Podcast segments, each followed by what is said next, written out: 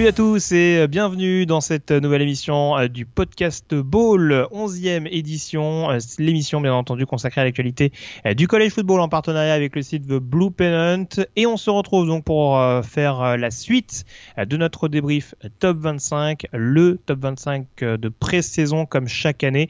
On évoquait lors de la dernière, lors du dernier podcast donc les spots 25 à 21. On va désormais s'intéresser au 20e euh, en allant jusqu'au 11e rang donc au cours euh, de cette euh, semaine. Donc on ne parlera pas forcément des principales écuries, mais en tout cas on s'en rapproche de très très près pour en parler bien entendu comme chaque semaine. Le rédacteur et fondateur du site The Blue Pennant, Morgan Lagré, est avec moi. Salut Morgan. Salut Greg, bonjour à tous.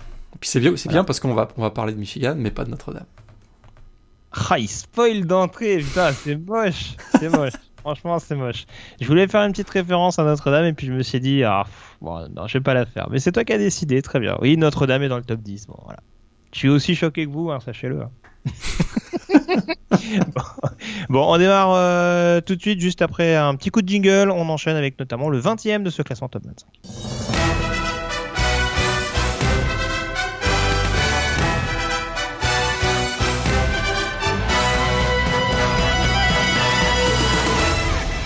Et le 20e qui est donc un représentant euh, du groupe of five, le principal représentant du groupe of five dans ce top 25 euh, Made in the Blue Pennant, euh, puisque le 20e n'est autre que Cincinnati, les Cincinnati Bearcats, membres de l'AAC, battus en finale l'année passée par Memphis et qui pourtant font office du, de, de favoris, en tout cas qui surfent sur une, sur une bonne hype du côté des Bearcats. Et on va dire que c'est lié quand même à un groupe relativement stable. Euh, alors déjà, on a toujours le, quarterback titulaire, un Desmond Reader qui revient. Euh, le départ au poste de running back de Michael Warren, mais qui peut être assez bien compensé notamment par, euh, par Gary Dogs et surtout par l'ancien transfert d'Alabama Jerome Ford. et puis, on a quand même une défense assez sympathique, notamment un backfield défensif, je pense, qui peut mmh. créer pas mal de turnovers. Euh, avec un avec un super amas de Gardner, le retour du vétéran euh, entre guillemets James Wiggins ou encore euh, d'autres joueurs à suivre comme comme Derek Forrest ou encore le bien nommé Kobe Bryant. Donc voilà, j'ai pas cité Mike J. Sanders notamment sur le sur le pass rush, mais en tout cas vous aurez compris l'idée. du côté de Cincinnati, il y a moyen pour pour Luke Fickle de continuer, on va dire, les, les bonnes bases entreprises depuis pas mal d'années du côté de l'Ohio. Ouais, c'est sûr c'est la quatrième saison dans le programme pour Desmond Reader. On sait que c'est très rare d'avoir des quarterbacks qui restent 4 ans consécutifs. Il a 4 défaites seulement euh, comme starter, donc on voit que c'est quand même un quarterback qui a plutôt qui performe pas mal. Luc Fickel, euh, lui aussi euh, coach ultra convoité, notamment cette intersaison par West Virginia et même Michigan State à un moment. Toujours présent là, donc il y a une certaine stabilité gros talent. Je suis plus inquiet aussi quand même sur la succession de Christopher Warren qui, quand même prenait beaucoup de place dans l'attaque euh, des Burkats. Euh, alors oui, Jérôme Ford, c'est sûr, qui arrive d'Alabama. Ça me paraît être le candidat. J'aime bien euh, Garrett Dox, mais j'ai l'impression que Jérôme Ford je pense aussi, ouais. Un petit peu plus, de talent. ça va être très important qu'il prenne ses marques rapidement parce que sans un équilibre entre l'attaque aérienne et l'attaque au sol, les Burkats vont être, euh, vont être quand même sous pression.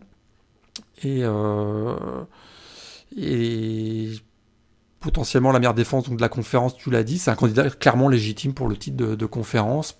Peut-être même pour le bowl du Nouvel An, c'est un peu ce que notre classement dit. Hein. ce serait a priori l'équipe que nous, euh, on a l'impression qu'elle va jouer, même si on n'a pas fait la preview encore. Mais non, pas fait la preview. C'est l'équipe qui se place bien en tout cas pour jouer un bowl du Nouvel An. Et euh, ça s'était pas bien passé la dernière fois qu'ils avaient joué à l'époque. C'était les bowls, les bowls majeurs BCS. Oui, je me rappelle. Tu te souviens? Tim Thibault Oui, je me rappelle. Tim Thibault les avait un peu, euh, les, avait un peu massacrés au Sugar Bowl. 51-24, c'était en 2010 si je me trompe pas. Donc voilà. Bon, ça, ça, date quand même maintenant, ça fait 10 ans. Donc, euh. Oui, il y avait encore Riley Cooper comme receveur de Florida, oui, ça date un petit peu en ça, effet. Ça commence à dater, tout à fait. Mais alors voilà, juste un petit point calendrier, c'est sûr que sur le papier, en effet, c'est gros, gros épouvantail pardon, pour, euh, pour représenter Group of Five en ball majeur. Euh, maintenant, il y a quand même des déplacements. Euh, il y a un petit passage par Nebraska. Ouais, si les, les Huskers, bon, on aura l'occasion d'en reparler, mais il faut les gagner là-bas. Euh, et puis il y a surtout des déplacements à SMU et UCF. Euh, c'est pas des endroits où je pense que c'est des matchs où il y aura des points. Et c'est pas des endroits où il va être facile de, de partir. Il y a un petit contentieux en plus entre UCF et Cincinnati ces dernières années. euh, des Ouais. programmes qui, qui- on va dire, qui, qui perdent euh, sur des dernières lignes droites un peu fâcheuses.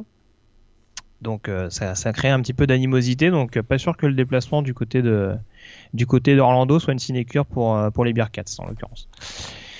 Euh, on a fait le tour donc sur Cincinnati. Le numéro 19, euh, on revient dans le Power 5 en l'occurrence pour parler d'un programme euh, qui s'est euh, de nouveau révélé l'année passée. Les Minnesota Golden Gophers, perdant malheureux hein, dans, la, dans la Big Ten West, je vais pas me tromper, battu sur la dernière semaine notamment par, par Wisconsin. Pas mal de turnover du côté de Minnesota, mais toujours des arguments solides pour le programme de DJ Fleck. De PJ Fleck, pardon. PJ Fleck, énorme saison l'an dernier, 11-2, meilleure saison du programme depuis 1904. hein, C'était, on en avait parlé en fin de, en fin de saison dernière.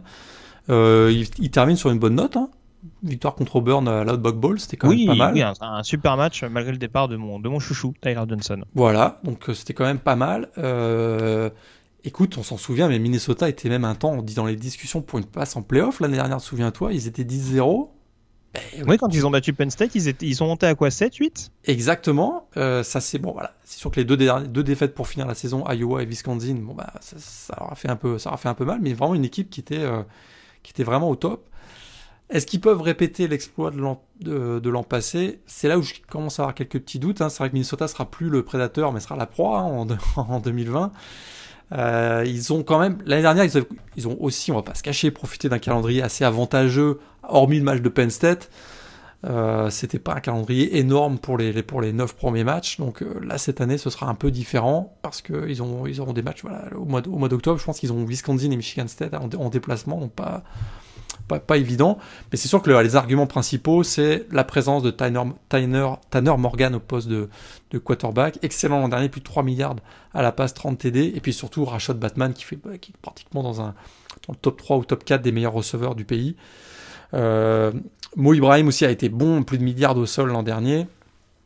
La vraie question, ce qui moi me fait penser que ça va peut-être être difficile de faire aussi bien, même s'ils peuvent rester le top 25, c'est le départ du coordinateur offensif, un Kirk euh, Siaroka qui est parti du côté de Penn State. Alors, il est remplacé par Mike Sanford, donc qui est l'ancien Notre-Dame et Western Kentucky, mais je suis pas, voilà, c'est offensivement, il y a quand même un gros point d'interrogation. Défensivement, ça reste très très très costaud. Euh, Bon, il y a des départs, hein, sûr que Antoine Villefield euh, laisse un, grand vide dans le, backfield défensif, mais il y a quand même la présence hein, de, de le, titulaire au poste de cornerback, et surtout le junior hein, Benjamin Saint-Just, hein, le, le, joueur de Montréal qui, euh, était passé de Michigan à, Mi- à Minnesota et qui s'était affirmé comme un des, des meilleurs defensive backs avec 10 passes défendues l'an dernier. Donc ça risque d'être difficile de faire aussi bien que 11-2, mais très clairement, il y a des bases, à mon avis, pour, pour faire un top 20 euh, l'année prochaine. Oui, je te rejoins. Je pense que défensivement, en effet, il y a eu beaucoup de turnover, mais il y a eu aussi beaucoup de joueurs. Il y a aussi justement pas mal de, de rotation qui a, été faite au niveau de cette défense, et ça va permettre notamment à certains joueurs, je pense à, Boy Maffei ou, euh, ou sur le premier rideau, ça peut être des joueurs notamment sur le pass rush qui vont permettre à cette défense de rester intimidante malgré le départ de certains cadres euh, comme, Ouais. euh, comme Carter Coughlin notamment. Donc euh, à surveiller, ouais. C'est sûr qu'il faudrait pas qu'il y ait une défaite piège en début de saison parce que ça pourrait faire retomber un peu le soufflet de... complètement. Et c'est vrai que il y a du talent indiscutablement. Est-ce qu'il y a la profondeur? Je suis pas convaincu. Euh, moi, je les vois quand même bien finir 8 8-4. Je Oui. serais absolument pas surpris s'ils finissaient 5-7, genre parce que euh, parce que l'élan de l'année dernière retombe un peu quoi.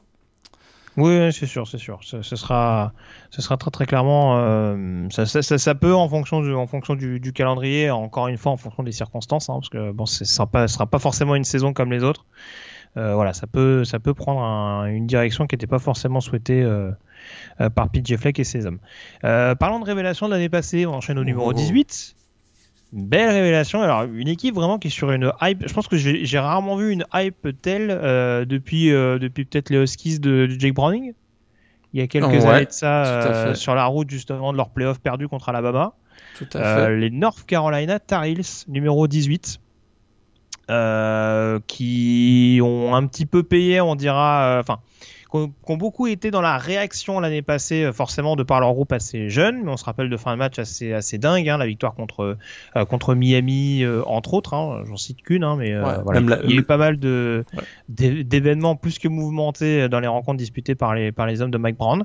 on a une classe de recrutement en plus qui a été, qui a été plus que séduisante pendant l'intersaison, et on se retrouve quand même avec une équipe qui paraît assez armé. Alors notamment en attaque, il y a quand même euh, un, star power assez notable, hein, Samuel notamment qui a été l'un des freshmen les plus remarqués de la saison 2019, euh, et qui composera a priori un qui va représenter une menace aérienne encore plus solide en 2020, notamment avec son duo Daz Newsome, Diami Brown. Euh, Corrales également en receveur, c'est solide aussi. Donc euh, voilà, faut avoir un peu de renouvellement sur la ligne offensive, mais en tout cas, il y a quand même les playmakers avec en plus le duo de, de running back Michael Carter, Javante Williams, pour rendre vraiment cette attaque extrêmement dangereuse. Euh, défensivement, euh, c'est peut-être un peu moins glamour encore que. On a un Chaz euh, Surat qui s'est révélé sur le poste de linebacker, son duo avec Jeremiah Gemmel qui va être assez intéressant à suivre.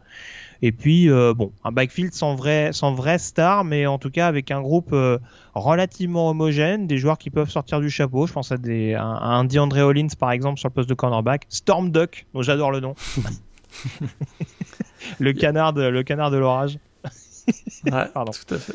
Mais euh, bref, bon, blague mise à part, euh, voilà, il y a quand même un groupe assez, assez talentueux euh, qui demande encore à, grandir pour, pour enfin mettre la main sur l'ACC Coastal dans un premier temps. La finale de l'ACC, on sait que c'est une autre question, mais voilà, en tout cas, ça peut être une équipe qui, qui peut poser des problèmes à beaucoup, beaucoup de programmes. C'est sûr que bah, ça s'est bien terminé l'année dernière, hein, une belle victoire face à Temple au Military Bowl 55-13. On voit que. Oui, a... fessé, tu veux dire. Fessé, ouais, tout à fait. euh, Mac Brown, euh, le vieux sorcier retraité, a clairement réénergisé un programme qui était un peu moribond. Il y a l'explosion euh, Samuel qui avait été euh, recruté au nez à la barbe de, FSU. Donc, du coup, bah, les attentes sont un peu élevées en 2020. et c'est vrai qu'il y a un gros buzz autour de North Carolina, mais il y a des attentes maintenant. Comment ils vont gérer ça L'année dernière, c'était un peu l'équipe surprise. Là, maintenant, ils sont attendus euh, au tournant. Ça, ça peut être euh, aussi un facteur qui les, fragilise un peu. Puis, euh, maintenant, il va falloir gagner les matchs, serrés parce que l'an dernier, ils ont perdu 3 avec moins de 3 points d'écart. S'ils veulent franchir ce fameux palier pour aller jouer contre Clemson en finale de, de la CC, il va falloir gagner ces matchs-là. Tu l'as bien dit, ils ont clairement le star power et, les playmakers pour, y arriver. Maintenant, il va falloir que tout le monde se mette au diapason en même temps et qu'il y ait une certaine constance dans, le, dans les efforts. Mais attention au niveau du calendrier. Je sais pas si tu as vu, mais il démarre à UCF. Oui. Et la semaine suivante, Auburn. donc, donc là, et Auburn sur terrain neutre. Hein. je crois que c'est ouais, exactement. Le match sera sur terrain neutre. Faudra pas. S'il démarre 0-2, ça vient quand même mettre. Euh, et puis même, il y a un match, je crois, piège contre James Madison au mois de septembre aussi. Bon, voilà, si perds contre James Madison, faut arrêter. Quoi. ok, ok, mais tu connais James Madison, c'est quand même chiant à jouer. quoi. Division, on est, d'accord. quand même chiant à jouer. Quoi. FCS en titre, mais bon, c'est. Voilà quoi. Donc, euh, faudra quand même qu'il démarre bien. Sinon, euh, ils peuvent plonger assez vite. Quoi. Mais clairement, c'est une équipe qui a euh, un momentum indiscutable. Très bien. Morgan, l'heure est grave. Euh, Loïc Baruteux nous écoute, j'en suis sûr. Et de nous parler du numéro 17, les USC Trojans. Alors j'avoue, j'avoue, alors je j'introduis juste euh, d'emblée euh, mon sentiment sur le sur les Trojans. Euh, j'avoue que alors, presque 17 c'est leur bonne place, mais j'ai du mal à savoir s'ils sont trop hauts malgré tout. Parce qu'il y a beaucoup de talent, mais il y a toujours cette question de Clayton qui fait pas des mauvaises saisons, mais on a du mal à voir le programme vraiment vraiment décoller ces dernières années du mal à voir le programme décoller. On se demande encore comment, comment Clayton est en poste parce que c'est vrai qu'il est. On a l'impression que ça fait 2-3 ans qu'il est euh, sur le hot seat. Ah, mais il, a les il a des dos sur tous les directeurs athlétiques de USC, c'est sûr. C'est euh, sûrement, c'est sûrement ça, c'est pas possible. Bon, c'est vrai que le nouveau directeur athlétique à MyBomb hein, vous, laisse, vous laisse se donner un peu de temps avant d'évaluer la situation. Mais là, c'est sûr que c'est la dernière chance pour Clayton cette saison. Il le sait d'ailleurs. Euh, il a remplacé son coordinateur défensif en, nommant euh, Todd Orlando, donc de, qui vient de Texas. On sait que l'attaque est toujours dirigée euh, par Graham Harrell et sa fameuse Air Raid. J'ai quand même l'impression, hein, les raisons de l'optimisme, d'abord 17 titulaires de retour, il y a une, forme de stabilité, et puis ça c'est important pour un groupe qui, qui cherche à retrouver sa confiance, un peu de stabilité, une équipe expérimentée dans une PAC 12 Euh, très clairement, euh, très homogène l'année prochaine pour cette la saison 2020. Air Red, il semble qu'ils aient trouvé leur, leur quarterback quand même. Kedon, Oui. Slo- Kedon Slovis, écoute, 3500 yards à la passe l'an dernier, 30 TD, 9 interceptions, super satisfaisant. Alors ça a été moins bon dans les grands matchs, notamment Oregon et le fameux Iowa, l'Holiday Bowl perdu 49-24. Il a été moins bon, mais bon, voilà, un match de ball. C'est solide au poste de receveur. Moi j'aime encore Amon Saint Brown, Tyler Vance et Drake London, très costaud. Et qui est-ce qui, est-ce qui va jouer cette année au poste de receveur? Bro McCoy? Bah, c'est sûr que s'il s'il retourne pas à Texas d'ici là, là, on est- Ah, mais il y a quand même Brew McCoy. Écoute, recrue 5 étoiles. C'est donc, vrai. Là, donc là, Air Red, écoute, il y a quand même 4 receveurs, un quarterback euh, qui, a, qui a démontré un certain talent. Je suis quand même optimiste pour l'attaque. La ligne offensive, je suis un peu moins. Ah bon? Ils, ils ont perdu Austin Jackson en plus. Ouais, mais ils ont, ils ont Vera Tucker qui a pas fait de mauvaise saison. Alors euh, la question c'est de savoir s'il va se retrouver tackle ou garde, mais euh... Bah, en tout cas, JT Daniels, il garde un mauvais souvenir de la ligne offensive, ça je peux te le dire. ah, non, mais ça, c'est. D'ailleurs, il est même plus sûr, il il est parti. oui, c'est sûr, mais il y a encore des cadres. Je veux dire, euh, Voriz, il était là l'année dernière. euh, Brett Nealon, euh, c'était assez prometteur aussi, du souvenir que j'en ai. Donc, euh, bon, je suis d'accord avec toi. C'est sûr que si, si ça reste comment, si ça reste aussi régulier qu'en 2019, faudra pas s'attendre à des miracles du côté du USC. Mais en tout cas, bon, il y a, il y a du potentiel. Ouais, et puis euh, il y a aussi du potentiel en défense. Et on va finir par les mettre en top 10, cette équipe de USC. C'est pas possible. Il y a- du potentiel avec Jet Ufele, écoute sur la ligne. Drake Jackson, pas mal aussi. On aime euh, Talanoa Ufanga au poste de safety. Même Paul Amao est pas mal aussi au niveau du. Je te le dis, on va finir par les mettre dans le top 10. Il y a Gao TOT hein, sur le poste Exact. de linebacker aussi. Punter Mm. australien de 28 ans. Ben Griffiths qui arrive du, du football australien. On dit euh, plus grand bien de ce joueur-là. Non, et puis il y a, il y a une Par profondeur. hein. Le backfield, il y a de la profondeur aussi, c'est sûr. ouais. Par, Par contre, il pourrait prendre une grosse baffe d'entrée qui, qui les calme assez vite. Ah oui, c'est vrai qu'il joue Bama. Ouais. Mais il n'y avait pas déjà eu un Bama USC en Exact. Et souviens-toi, ils avaient pris une baffe d'entrée qui les avait Oui, calmés. c'était-. Arlington en plus, non? Il y avait, j'ai ce souvenir là, je crois. Et c'était la blessure de. euh, Comment il s'appelait déjà?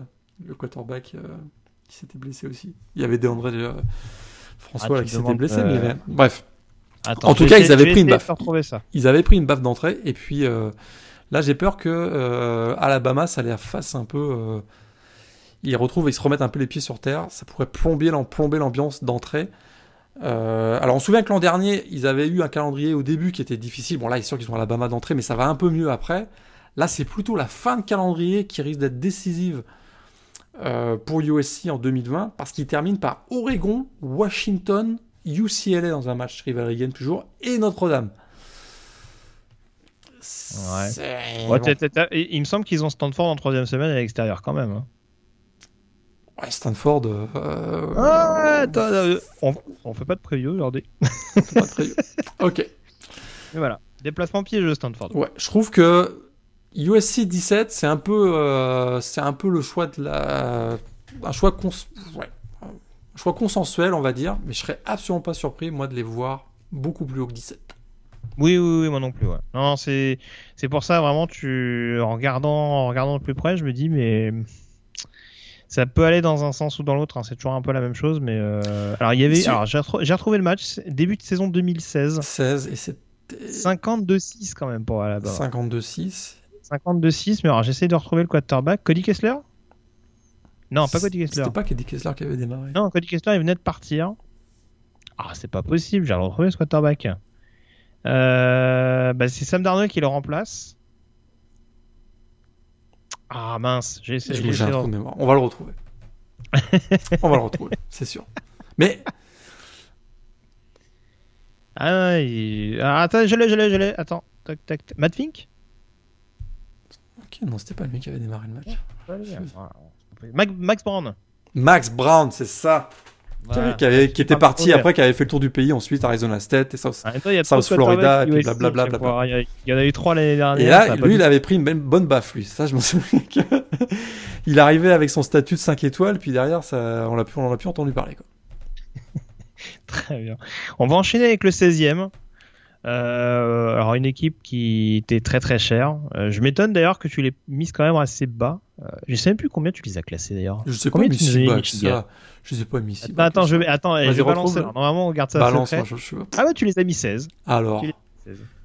Ah, Je, je sais plus. Alors attends, combien? Moi je les avais mis Je sais même plus. Je, il devait être 13 ou 14.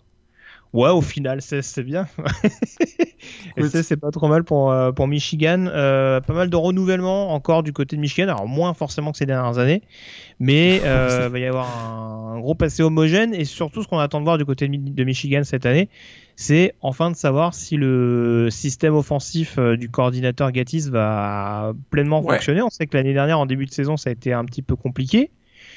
Mais là, s'ils arrivent à trouver un bon quarterback, et ça va être la principale problématique pour réussir à remplacer efficacement chez Patterson, certains diront, euh, vu, les, vu du bonhomme, ce sera pas ce qu'il y a de plus compliqué. Mais en tout cas, a priori, Dylan McCaffrey est parti est pressenti comme favori. ouais. Il y a Joe Milton dans le lot, mais il me semble Mhm. pas que ce soit exactement le même profil et que ça corresponde exactement à ce que à ce que recherche euh, Gattis. Euh, et puis il y a surtout, je trouve, une escouade de receveurs assez prometteur justement pour mettre en place cette euh, cette attaque.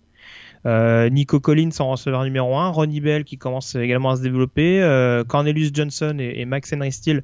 C'est quand même un, un quatuor euh, pas extraordinaire, mais qui, qui vraiment peut être, peut être très très homogène pour faire avancer le ballon. Euh, Nick Eubanks également sur le poste de tight euh, qui a montré de bonnes choses. Et puis, voilà, le backfield euh, offensif également avec un Zach Charbonnet euh, qui a bluffé tout le monde sur le poste, euh, enfin pour sa saison freshman. Hassan Haskins qui était un bon relais. Donc vraiment offensivement, même s'il y a une ligne offensive qui est quasiment euh, complètement renouvelée, ça peut être quand même quelque chose d'assez sympa à suivre. Et puis en défense, il y a quelques cadres toujours. Quitty Pay de retour Ouais. sur la ligne défensive. Cameron McGowan, un des, un des linebackers, on dira les, les moins mis en avant, mais les plus productifs l'année passée. Et puis quelques joueurs dont on attend encore le plein potentiel. Je pense à Aidan Hutchinson sur le premier rideau ou encore euh, Daxton Hill au poste de safety. Ouais, deux joueurs que j'aime beaucoup d'ailleurs. Ah bah moi aussi. Donc du coup il y a, il y a quand même de, de quoi faire. Je vais pas citer Chris Hinton également sur le poste de defensive tackle, mais ouais il y a, il y a- il y a clairement de quoi faire du côté de Michigan. Après c'est encore toujours Ah, la même problématique depuis l'arrivée de Jim Harbaugh. C'est réussir à gagner ces matchs importants, un petit peu symptomatique notamment des nombreuses fessées que prennent les Wolverines contre Ohio State année après année. Exactement. C'est sûr que la clé de la saison, un peu comme, euh, comme depuis l'arrivée de Jim Harbaugh, c'est le poste de quarterback. C'est sûr que moi, personnellement, j'aime beaucoup Dylan McCaffrey, plus que, euh, plus que Joe Milton. Joe Milton, c'est un grand quarterback, gros bras, mais je trouve que Dylan McCaffrey, qui est le, pour- ceux qui ne savent pas, hein, c'est le frère de CMC, plus rapide, meilleure lecture, je trouve qu'il il va bien dans le système de jeu de Josh Gassis. Ça, je suis encouragé pour Michigan et c'est la clé de la saison. Si, euh, parce que le reste, la défense, tu l'as bien dit, il y, a, du talent. Zach Charbonnet et Hassan Haskins au poste de, running back, c'est solide. Euh, là, je suis pas trop trop inquiet. La clé, c'est Dylan McCaffrey ou, euh, ou Joe Milton, mais le poste de, de quarterback. Puis je commence à avoir des doutes aussi sur la gestion de match de Jim Harbaugh. C'est vrai qu'il avait quand même plutôt bien démarré hein, son... lorsqu'il est arrivé à Michigan, 25 lors des deux premières saisons. Ils avaient même flirté avec les playoffs.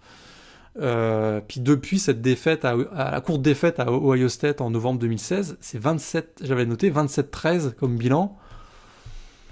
Euh, c'est pas, voilà, c'est pas, pas, pas, top top. Et puis, euh, et puis ils ont, un, ils ont un calendrier chiant cette année. Ils jouent Minnesota en crossover. Voilà, c'est sûr que la, clé c'est le poste de quarterback. Et est-ce que Jim Harbaugh va enfin réussir à gérer mieux les matchs? Parce que sinon Michigan ne peut pas aller beaucoup plus haut dans une division qui est qui est euh, division euh, qui va être la division de la mort cette année avec Penn State et, Ohio State notamment qui sont vraiment énormes quoi.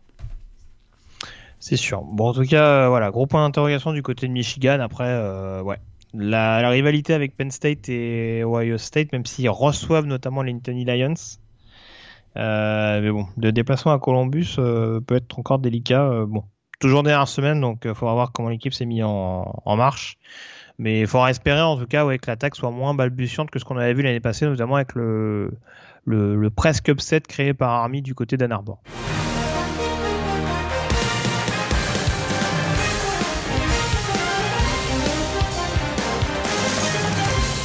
On enchaîne avec le numéro 15. Euh, on prend la direction de la conférence SEC avec les Texas A&M Aggies Morgan. Euh, un programme euh, qui était assez hypé en 2018, qui a qui a subi, on va dire, un léger recul l'année passée.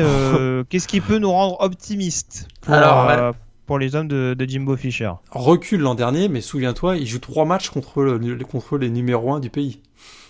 Oui, oui. ils, ont eu, sûr. ils ont eu un calendrier de merde l'an dernier, c'était pas possible. quoi. Donc on va dire les choses très clairement. C'est sûr qu'ils ont eu ils ont une petite régression. Euh, 8-5 l'an dernier, ils avaient fait 9-4 en 2018, mais clairement le calendrier l'an dernier, c'était pas, ça, ça les a pas aidés. on, Troisième avait un saison, moins bon, on avait un moins bon Kellen Mond, par on exemple. avait, on avait un moins long, un moins bon Kellen Mond. Oui, il reste un quarterback quarterback senior, donc expérimenté. Je trouve que il y a Jamon Osborne aussi qui est toujours de retour, euh, le receveur. Il y a Isaiah Spiller, le, running back sophomore, qui, commence à aller mieux. Expérience sur la ligne offensive, même si c'est vrai que l'an dernier, ils ont été nuls à, pro- à protéger Kellen puisqu'ils finissent avec 2,6 sacs par match accordés. C'est euh, parmi les pires équipes du pays. Mais de manière générale, je trouve que c'est un programme qui recrute bien et l'équipe commence à ressembler à ce que voulait mettre en place l'ancien coach de FSU, donc euh, Jimbo Fisher, à son arrivée en, fin 2017. La défense, ça va quand même bien aussi. Il y a un système 4-5-2 qui, qui est celui donc de Michael Coe, qui va le, coordinateur défensif, qui va, qui trouve ça, je trouve, ça commence à bien se mettre en, place. C'est sûr qu'ils doivent trouver des successeurs euh, à Justin Madubuike notamment. Est-ce que ce sera Jalen Peavy cette année? Voilà, c'est écoute, il y avait il y avait une super promo de recrues aussi en 2019 au, au- sur les- au niveau des defensive backs, ça, ça commence à, arriver. Donc à jouer notamment le 5 étoiles Jalen Jones, euh, aussi aussi le, le 5 étoiles Jalen Jones cette année en 2020. C'est surtout le calendrier moi qui me rend quand même plus confiant. Il démarre avec Abilene Christian, North Texas, Colorado. Donc tu vois ça va pour, Alors, pour- pour on, on est pour sûr, démarrer on est l'année, sûr quoi. qu'Abilene Christian sera pas numéro 1 pour la, pour la première semaine. A priori, Abilene Christian sera pas numéro 1 pour la première semaine. Donc ça, ça devrait, ça devrait aller. Bon, c'est sûr que après, un peu plus tard dans l'année, ils vont jouer à Auburn et à Alabama quand même. Mais euh, moi, je suis confiant parce qu'il y a, y a de la profondeur, un groupe qui vraiment ressemble à une vraie équipe de la SEC. Il suffirait que Kellen Mond soit un peu plus constant et arrête de jouer, arrête de faire des conneries. Et je les vois quand même venir dans la SEC West chatouiller un peu, euh, euh, a priori, Alabama, Auburn, et, LSU, on va pas trop euh, vendre la mèche, mais moi je suis, quand même assez confiant pour cette équipe de Texas A&M. Par- particulièrement, je répète, parce que le calendrier il va les favoriser un peu plus cette année. Très bien. On reste dans l'état étoilé pour parler du numéro 14. Euh, Puisqu'on va chez le voisin Texas, euh, où il y a eu pas mal de changements également. Tu parlais notamment du départ de Todd Orlando au niveau du poste de coordinateur défensif, hein, remplacé notamment par Chris H, ancien head coach avec brio de Rodgers. Euh, J'ai même plus sa fiche sous les yeux, mais euh, s'ils ont Ouf. fait 5 victoires, je pense que c'était énorme. Euh, en tout cas, bref, il revient, euh, lui qui était en avant ça coordinateur défensif d'Ohio State, il revient notamment avec un système euh, en 42, notamment euh, pour changer du, du système 34 de Tom Orlando. Euh, ça va réorganiser un petit peu. Il y a du talent, comme d'habitude, notamment dans cette défense de euh, Texas. Le retour de blessure, notamment de Caden Stearns, il me semble, qui, était- qui avait une saison écourtée l'année passée au poste de safety. Euh, backfield défensif, de toute façon, c'est un peu comme d'habitude. hein. Du côté de Texas, euh, va y avoir des il va y avoir des joueurs à surveiller. Jalen Green au poste de corner, BJ Foster bien entendu en, safety euh, également. Euh, va falloir voir comment se comportent les les vedettes un peu irrégulières ou en tout cas euh, qui ont tendance à traîner un petit peu la patte. Je pense à Joseph Osai sur le sur le pass rush, surtout qu'il devrait avoir un rôle un peu plus de defensive end cette saison. Euh, Ayodele Adeoye euh, également euh, qui voilà lui qui lui a eu des problèmes de blessure notamment depuis son arrivée sur le sur le campus. Joan Mitchell également dont on attend pas mal de choses. Et puis bah en attaque forcément Sam Ellinger c'est sympa sur le papier. Euh, c'est capable de faire des différences, notamment à la course, mais on attend peut-être un peu plus de régularité dans le domaine aérien, surtout qu'il va perdre ses deux, enfin surtout qu'il va perdre, il a déjà perdu ses deux principaux receveurs qui étaient Colin Johnson et Devin Duvernay. Donc il y avoir une petite pression, notamment sur les épaules des, Brennan Eagles, des Jake Smith ou encore de, de Tariq Black, transfuge de Michigan. Euh, la ligne offensive c'est assez solide, mais Ah ouais, quand voilà, il y a toujours ce point d'interrogation du côté de l'attaque. Euh, le backfield offensif également. hein, euh, on espère du côté de, de Texas que, que John Robinson va, va bouleverser un petit peu la hiérarchie. Parce que Keontae, Keontae Ingram était bon. À, à mon sens, ça peut-être pas forcément le- la carrière d'un numéro 1 absolu du côté de, du côté d'Austin. Mais voilà, il y a, il y a beaucoup d'éléments favorables du côté de Texas. Mais euh, voilà, que Tom, Tom Herman depuis son arrivée, euh, depuis son retour chez les Longhorns, c'est un peu, enfin, c'est un peu comme Jim Harbaugh, ouais, si je peux dire ça, c'est que ouais, c'est sympa sur le papier, c'est sexy, mais pour l'instant, la concrétisation n'est pas encore là. Ah, au moins, il a battu, il a battu, il a battu, Georgia. Au moins, il a battu Georgia au Sugar Bowl. Voilà, et puis il gagne les rivalités euh, internes, c'est sûr. Tout à fait. Mais euh, l'an passé, je pense que c'est une équipe qui était inexpérimentée. On a peut-être sous-évalué cet aspect-là. Cette année, ils vont avoir joué euh, une dizaine de matchs ensemble. Le groupe va avoir joué une dizaine de matchs ensemble. Ça va peut-être faire une différence. Il y avait aussi un petit retard dans le développement. D'ailleurs, selon l'aveu même d'ailleurs de coach, coach Tom Herman, c'est sûr que là, il n'y a pas eu les entraînements de printemps. Ça va pas aider au développement. Mais il y a quand même Sam Ellinger, quoi. Écoute, euh, écoute, il va jouer, il va jouer au show protégé par euh, Samuel Cosmi, c'est quand même cool, quoi. je trouve ça. Ouais, ouais, ouais, ouais. C'est quand même une équipe ultra talentueuse, je trouve. C'est sûr qu'il y a, eu des départs, David Duvernay, Colin Johnson, t'en as parlé. Mais c'est quand même une, équipe qui est talentueuse. Il y a une promotion, euh, des promotions en défense notamment, qui étaient quand même très très bonnes les deux dernières saisons. C'est sûr qu'ils doivent passer maintenant à la vitesse supérieure, c'est indiscutable. Ils ont un quarterback expérimenté, ils ont des joueurs prometteurs si c'est pas maintenant, euh, ce sera quand pour Tom Herman? Là, Je me dis que recrutent bien, ils ont du talent. Il fait des ajustements là depuis trois ans qu'il est en poste en, en, allant chercher euh, Chris H maintenant. Les Longhorns, on ne peut pas attendre d'eux autre chose que de rivaliser avec Oklahoma pour le titre dans la Big, dans la Big 12. Bah, en tout cas, deuxième semaine, euh, ils ont de nouveau le crossover avec LSU. Hein, et cette fois-ci du côté de Bâton Rouge. Le, retour du fameux DB Ball avec, avec, 100, avec 112, points, 112 euh, points de moyenne. Donc, euh, non, il va falloir voir. Et puis, ouais, je regarde. c'est alors LSU en deuxième semaine. Il y a un déplacement à Kansas State en cinquième semaine qui va pas être simple. le Red River Showdown en sixième semaine contre Oklahoma. ils ont Oklahoma State pour finir la saison à Stillwater. Mais LSU, quitte à jouer LSU, c'est pas si mal de les jouer en deuxième semaine, par contre. Ce sera mieux, c'est mieux de les jouer en semaine 2 qu'en semaine 10, quoi. Mais... On est d'accord.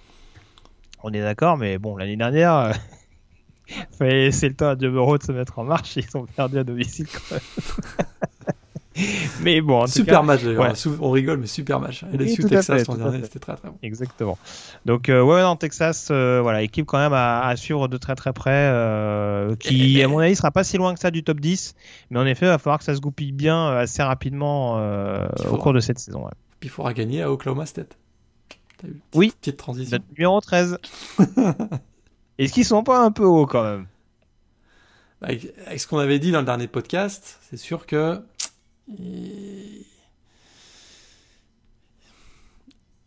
moi, écoute, pression sur Mike Bundy, on en avait parlé la semaine dernière, c'est certain. Pression sur lui. Est-ce que tu regrettes de les avoir mis 12e Non, non, non, non, non, non, attends, attends, attends. C'est sûr qu'ils sont, ils sont 2-13 contre Oklahoma euh, sur les 15 dernières saisons. Euh, Mike Gundy commence vraiment à avoir chaud aux fesses, c'est mhm. certain. Mais écoute, il a deux des playmakers les plus explosifs du pays dans son effectif. On parle de Shubba Hubbard, plus de 2 milliards au sol l'an dernier, 21 TD. Le retour de Tylan Wallace, finaliste mm. pour le Biletnikov, retour, on sait qu'il est de retour de blessure. Il est entouré par des, euh, par des joueurs qui sont comme très bons, je trouve. Dylan Stoner, écoute, Dylan Stoner, euh, il y a l'arrivée de Dee Anderson aussi de LSU, il y a Brendan Johnson qui est là. Il y a un talent brut au poste de quarterback Spencer euh, Sanders un quarterback qui manque encore un peu de leadership, qui a des, des problèmes de turnover aussi, on, on, on le sait aussi. Freshman aussi l'année dernière. Ouais, c'est ce que j'allais dire, absolument. Donc là, ça va, ça va mieux, je trouve. Ça va, y y a, offensivement, c'est une équipe qui, a priori, va faire des dégâts dans la Big 12. Ah, juste, tu me permets une petite parenthèse, que je ne l'ai pas dit tout à l'heure, mais euh, ils ont quand même eu la mauvaise nouvelle d'apprendre que Dylan Galloway, leur tackle, euh, prenait sa retraite entre guillemets anticipée. Ouais. C'est vrai. C'est lui qui était pressenti pour, pour être tackle gauche. Après, il récupère Just Seals, le garde qui, était, qui arrive de West Virginia et qui était un leader du côté des Montagnards. Tout à fait. Ce qui me rend aussi optimiste, c'est que le coordinateur défensif, Jim Knowles, fait du super boulot et une progression tout au long de la saison dernière. Et, surtout, il y a 10 titulaires de retour. Notamment le safety euh, Colby Harvell-Peel. On a euh, Ogbong qui est aussi euh, de retour. Malcolm Rodriguez aussi le, au poste de linebacker. Je trouve que Très si forte que j'aime beaucoup. Très si forte aussi. Il y a quand même gros talent défensif qu'on n'avait pas forcément l'habitude de voir du côté d'Oklahoma State. En tout cas, avec un volume de, talent comme ça. écoute, super attaque, solide en défense. Ils l'ont prouvé tout au long de la, tout au long de la, de la, saison dernière. Ils vont faire mieux que 8-5 de la, de la saison passée, à mon avis. C'est sûr qu'ils vont jouer à Oklahoma, mais de toute façon, ils perdent tout le temps à Oklahoma, donc que ce soit à domicile ou à l'extérieur. Oh, alors, alors ça, alors ça, Quoi Qu'est-ce que je dis gratuit. Attention Oklahoma, Faudra- on va en parler dans le top 10, mais euh, bon, je sais pas, je vais Ouais. voir. Et- C'est pas une preview. Il- ouais, faudra pas se, ouais, pas preview, faudra pas se louper à Oregon State en ouverture. Oregon State qui est une équipe qui va jouer sans pression et qui est en progression dans la Pac-12.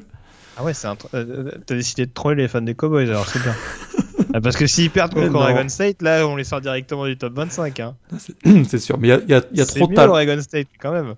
Je trouve qu'il y a trop, y a trop de talent en attaque et une progression constante en défense pour, pour se dire que Oklahoma State ne peut pas être. C'est impossible qu'il soit pas candidat pour, pour jouer la finale de conf. quoi. Et ils seront, en plus, ils seront sûrement extrêmement contents de rejouer contre Oklahoma en finale de conf.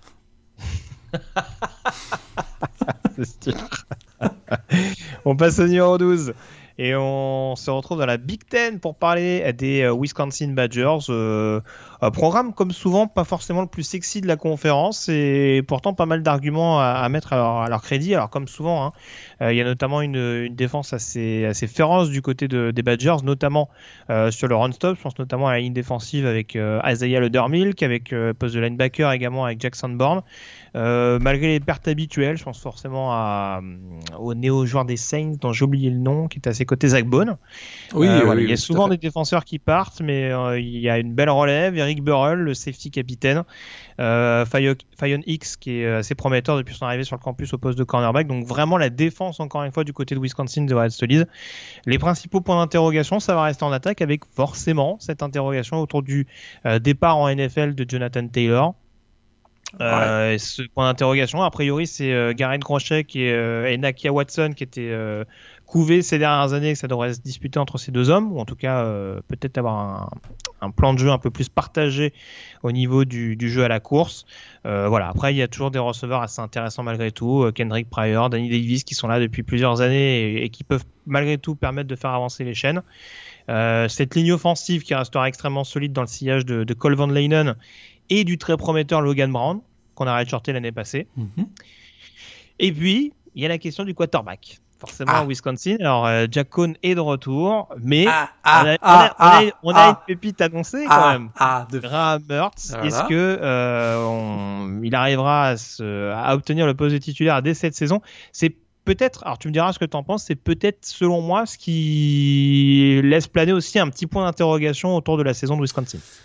Je me dis que peut-être on le garde comme joker. C'est-à-dire que tu l'as bien dit, Jonathan Taylor prenait toute la place dans l'attaque de Wisconsin les 2-3 dernières années, deux fois vainqueur du, du trophée Doug Walker notamment. A priori, ils partent plutôt sur une option comité pour les running backs. Tu l'as bien dit, Nakia Watson, Garrett Groshek. Si ça se passe mal, je suis pas sûr qu'on veuille donner les clés de l'attaque dans, dans les mains de Jack Cohn. Leader honorable, mais quand même pas le joueur qui va les faire euh, gagner les matchs par les, par les airs. Et là, je me dis, si ça se passe mal au sol, on peut sortir la carte Graham Mertz, redshirt freshman, qui attend son heure depuis euh, l'année dernière et qui a un talent brut incroyable. On a, je pense même jamais vu ça du côté de Wisconsin, un quarterback aussi coté, en tout cas aussi coté. Il a jamais joué, donc on- encore. On Oui, en tout on cas, voilà, c'est comme assez, assez prometteur. Et puis encore Ouais. une fois, je le disais, il est quand même prévu pour avoir deux tackles sur le papier qui vont être assez monstrueux. Donc Cole- euh, si Cole, tu veux ouais, vraiment Cole Van changer ton fusil d'épaule et avoir un style plus aérien, c'est le moment. Exactement. C'est sûr que Colin Van Lanen notamment est extrêmement euh, efficace. Donc je me dis, euh, on aura peut-être, on va assister à un truc incroyable, euh, une équipe des Badgers qui va jouer dans les airs. Peut-être on va assister à ça dans, en 2020, c'est quand même Parce assez que même avec excitant, Russell. Wilson, c'était pas hyper aérien. hein. Avec Russell Wilson, c'était pas du tout aérien, absolu- absolument pas. C'est sûr que tu l'as bien dit, c'est pas une équipe sexy, même si elle fait 5 fois 10 victoires lors des 6 dernières saisons, donc c'est quand même pas mal. On va peut-être avoir euh, quelque chose de sexy du côté de Madison. T'imagines ça? Incroyable. Calendrier, cas, calendrier costaud quand même. hein. Ils vont jouer à Michigan, ils jouent Notre-Dame à Lambeau Field. Pas... Bah, ça, c'est gagné du coup. Ça, c'est gagné du coup, voilà. Donc, ils vont jouer à Iowa aussi, c'est pas, jamais, c'est jamais évident. Ah, ça, c'est peut-être euh, ah, c'est plus, c'est plus compliqué. ouais. Donc, euh, donc, ouais. Mais voilà. En tout cas, ils, ils- ils- ils vont aimer les, les, les bonnes lignes offensives du coup, hein, parce que Iowa et Notre-Dame, il y a de la viande hein, quand même. hein. il y a de la viande. Bah, il y a de la viande de toute façon à Wisconsin. Oui, aussi, oui, oui. Ils sont habitués, c'est pas comme s'ils avaient pas l'habitude. bon, a priori, hein, ils sont quand même favoris. On fait pas, on fait pas la preview encore, mais euh, non. a priori, ils sont favoris dans la Big Ten West. Oui, je pense aussi. Ouais. Euh, mais moi, je suis vraiment intéressé de voir si on va assister à une transition euh, d'un jeu plutôt euh, Smash Mouth Football vers un jeu plus ouvert avec Mertz comme, comme quarterback. Ce qui arrivera probablement pas. Pour, connaissant euh, Paul Christ, il va, il va, il va peut-être mourir avec ses convictions. Donc euh, on verra ça. Mais... Bon, à voir. Euh, ça tombe bien que tu parles de transition offensive parce que j'aimerais bien avoir ton point de vue sur le numéro 11. Euh, puisqu'on va parler des Oregon Ducks, dernier vainqueur de la Pac-12. Alors là, il y a des choses à dire. Ouais, tout à fait. Vainqueur du Rose Bowl, justement, contre Wisconsin. Mm -hmm. Et euh, bon, les auditeurs ne sont pas sans savoir qu'il y a un certain Justin Herbert, notamment, qui est parti ah ouais euh, désormais merde, à tête merde, des Los Angeles Chargers. Il, euh, il y a une ligne offensive également qui était pas mal renouvelée. Qu'est-ce qui peut nous rendre assez optimistes pour cette équipe d'Oregon euh, au point de les classer numéro 11 Est-ce qu'ils ont le meilleur joueur du pays? Penny Sewell, en tout cas on commence à en parler. Il y en a même qui disent qu'il peut être candidat pour le S-Man, ce qui serait quand même incroyable pour un joueur de ligne offensive, mais c'est un joueur tellement dominant euh, que c'est quand même une bonne base pour, euh, pour son attaque. Ce qui me rend optimiste, plus l'attaque. Bon, on va en finir avec l'attaque. Il y a l'arrivée de Joe Moret, donc, qui est un excellent coordinateur offensif. On s'en souvient à Penn State. Ça s'était moins bien passé pour lui en tant qu'head coach à Mississippi State. Je pense Et du coup, il faut s'attendre à jouer beaucoup au sol alors Ben. Oui, mais non. Peut-être peut, peut pas tant que ça. Mais c'est sûr qu'ils n'ont pas Justin Herbert. C'est surtout ça. Mmh. Plus que le style de jeu par conviction, de système, etc. Ils vont se, sûrement devoir se réajuster parce qu'il y a quand même CJ Verdell qui est un, gros, un monstre au niveau du running back. Puis il y a quand même grosse incertitude au poste de, de quarterback. Euh, a priori, ce serait la redshirt sophomore Tyler Shaw qui devrait démarrer. Mais il y a l'arrivée d'Anthony Brown, donc on sait l'ancien joueur de Boston College. Ouais, tu connais bien, il sera forcément titulaire. Il n'a pas, il a pas fait que ouais, des choses hein, du côté de, de Chestnut Hill. Hein. Ouais, c'est aussi parce que je le connais bien que je me dis euh, diriger l'attaque de Joe, Joe Moran, pas sûr quoi. Et je, je l'adore, écoute, il, il, il, nous a, il a fait gagner Boston College des matchs euh, inattendus, mais ça risque d'être. Là, on passe quand même aux portes du top 10, c'est quand même pas la même chose quoi. Mmh. C'est quand même pas la même chose. Euh, mais ce qui me rend surtout optimiste, c'est la défense quoi. Mmh. Non, mais t'as vu la tronche de la défense? Là, c'est quand même oui. quelque chose. Bah, tu parlais, alors je, je, te coupe, hein, je te laisse enchaîner ah, ta démonstration, mais ils, ils, ont quand même, tu le disais, un, un phénomène en attaque. Ils ont presque un enfin, ils ont presque le principal phénomène du pays en attaque et le principal phénomène du pays en défense. En défense, ils ont, ils ont même, ils ont même des phénomènes sur chaque ligne en défense. Hmm. Kayvon Thibodeau, je pense que c'est de lui dont tu parles, le, le pass rusher qui a, qui a fini, écoute, euh, en trombe la saison, il a été dominant de manière hallucinante comme on l'attendait, puisque c'était un ancien, euh, un ancien 5 étoiles numéro 1 de, du recrutement. Sur la deuxième ligne euh, défensive, on a le duo, le fameux duo euh, Noah Sewell et Justin Flo, donc les, les, trous freshman, mais ils, devront peut-être encore, euh, voilà, il, il faut qu'ils prennent un peu d'expérience, mais Noah Sewell notamment est énorme. Et puis en, sur la troisième ligne défensive, il y a le, le, le Canadien, je, je, me prive pas de le dire, Javon Holland, hein, le, au poste de nickelback, mais qui est capable de jouer aussi au poste de safety. C'est une invasion, à parole. C'est une invasion. Attends, mais je pourrais te faire la liste des Canadiens, t'en reviendrais pas. Tu dis, il n'est pas canadien. Ouais, mais oui. Rourke, hein. oh, t'es vache, il était bon, Nathan Rourke. Bref. Ah, j'ai pas eu le contraire. Donc là, il y a quand même, en défense, il y a, ça va être très difficile de bouger cette équipe d'Oregon c'est sûr que euh, ce qui fait qu'à à, mon avis on les a pas mis dans le top 10, c'est la succession de Justin Herbert. C'est sûr que c'est pas assuré, il n'y a pas de joueur, voilà, il n'y a pas de transition euh, préparée. Et là, il va y avoir effectivement, est-ce que Tyler Shaw va être capable de, ne serait-ce de jouer qu'à qu 60-70% de ce que tu es capable de faire Justin Herbert? Ça, c'est la grande question. Je trouve aussi qu'il manque un peu de playmaker au niveau des receveurs. Il y a plein de joueurs vraiment comme ça. Il y a Brian Addison, Jalen Red, Johnny Johnson. Mais je, trouve, mais ouais, je trouve qu'il n'y a pas ce, ce, receveur qui, va, qui, peut, qui peut aider l'éclosion euh, de Tyler Shaw, par exemple. Ça, c'est ce qui m'inquiète un petit peu. Euh, y a, est-ce que est-ce qu'il y a ce match piège aussi au début de saison hein, contre North Dakota State? Alors tu vas me dire, oh, s'il gagne pas contre euh, North Dakota State, j'en rien à faire non, en je top pense 10. Que je regardais plutôt le match de la deuxième semaine. Moi. Bah, tu, tu, voilà si ça se passe mal contre North Dakota State, ça risque de pas bien se passer la semaine suivante parce qu'ils jouent Ohio State, donc dans ce qui sera le, le big game de la semaine 2. C'est euh, à la Lausanne Stadium ou c'est euh, sur terrain neutre? C'est à Lausanne Stadium, si je me trompe pas. Ouais, ouais c'est à Lausanne Stadium. Euh,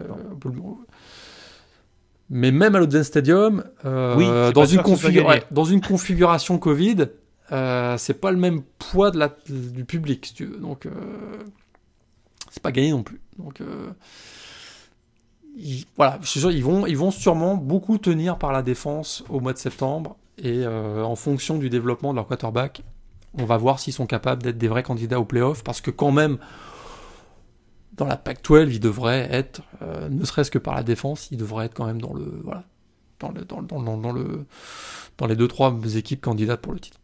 Oui, on fait pas de preview, mais bon. Euh, non, on fait pas de preview. Mario favori de la Pac-12, quoi. Mario Christophe, ouais, favori de la, favori de la Pac-12. Mario Christophe bah, fait un énorme boulot. On va, on va, le dire, on peut vendre la mèche, c'est la principale équipe de la Pac-12. Il y en a pas d'autres au-dessus. Hein. Ah bah s'il y en a une autre au-dessus, euh, dis-le-moi parce que. Euh, non mais voilà, je rassure les auditeurs, il n'y a pas Stanford, il n'y a pas Utah, il n'y a pas. non, pas Oregon State. Il n'y a pas UCLA non plus, il n'y hein, a, pas la hype Chip Kelly qui a joué, donc non, non, c'est. Par contre, on va beaucoup parler de la SEC, je crois, dans la, troisième partie du, du top 25. On va beaucoup parler de la SEC. Absolument. Mais Oregon, écoute, pour, pour finir, pour moi finir, c'est sûr que s'ils réussissent à développer leur attaque, c'est une équipe qui peut, qui peut lutter pour une place en playoff parce que ils vont aussi bénéficier, même si on sait que le comité ils sont pas trop attentifs à ça, mais ils vont quand même être bénéficier du fait que potentiellement ils seront champions de conférence. Ça, ça, va, ça peut les aider. Ça les, ça les a pas du tout aidés l'année dernière par ailleurs. Mais cette défaite à Arizona State leur fait encore mal. Hein. Oui, oui, je pense que ouais, ça, laisse, encore quelques petits mots de tête en effet. Bon, voilà en tout cas ce qu'on pouvait dire sur cette deuxième partie du podcast Top 25. On se retrouve à la semaine prochaine donc pour euh, enfin parler du top 10 et donc de Notre-Dame. Où seront classés les Fighting Irish Top 4 On a vu que ça s'est tellement bien passé la dernière fois qu'ils y étaient. Je pense qu'il faut qu'ils y retournent. Ça, c'est gratuit aussi. C'est lamentable. bon, voilà, on s'intéressera à la position de Notre-Dame, savoir qui est numéro 1 pour nous, euh, qui fait donc partie de ce fameux quatuor dont parlait Morgan. Ouais, parce euh, que les principaux candidats au playoff. Parce que cette année, euh, il y a débat pour le numéro 1. L'an dernier, il y avait pas trop de débat, mais cette année. Oui, oui, oui, oui, je, confirme, il n'y a pas, eu un plébiscite unanime. Ouais va pas se mentir, hein, on va pas faire l'émission avant, mais LSU a quand même perdu des gros pas mal de monde. C'est ça, c'est l'autre question que j'allais dire aussi, ouais. Où, est exactement le champion en titre? Ça, on les a mis dans Est-ce qu'on les a mis dans le top 25 Quand même? Tu m'inquiètes Bah quand même. tu m'inquiètes. Quand même, je te rappelle que tu, tu, vas bientôt manger chez Edward Joran, je vois pas que tu te fâches quand même, on rassure quand même, euh, on rassure Edouard, le LSU est dans le top 10. Donc euh, voilà, donc on, s'intéressera notamment à toutes ces questions à l'occasion du prochain podcast. Merci encore en tout cas Morgan d'avoir été en ma compagnie. Et puis donc on se retrouve dans, quelques jours pour la fin de ce top 25. Bien entendu, juste après ça, il y aura les previews conférence par conférence. The Blue vous accompagne tout au long de cet été. Passez donc une très bonne semaine avec plein de rencontres NCA au programme. Salut à tous. Salut à tous.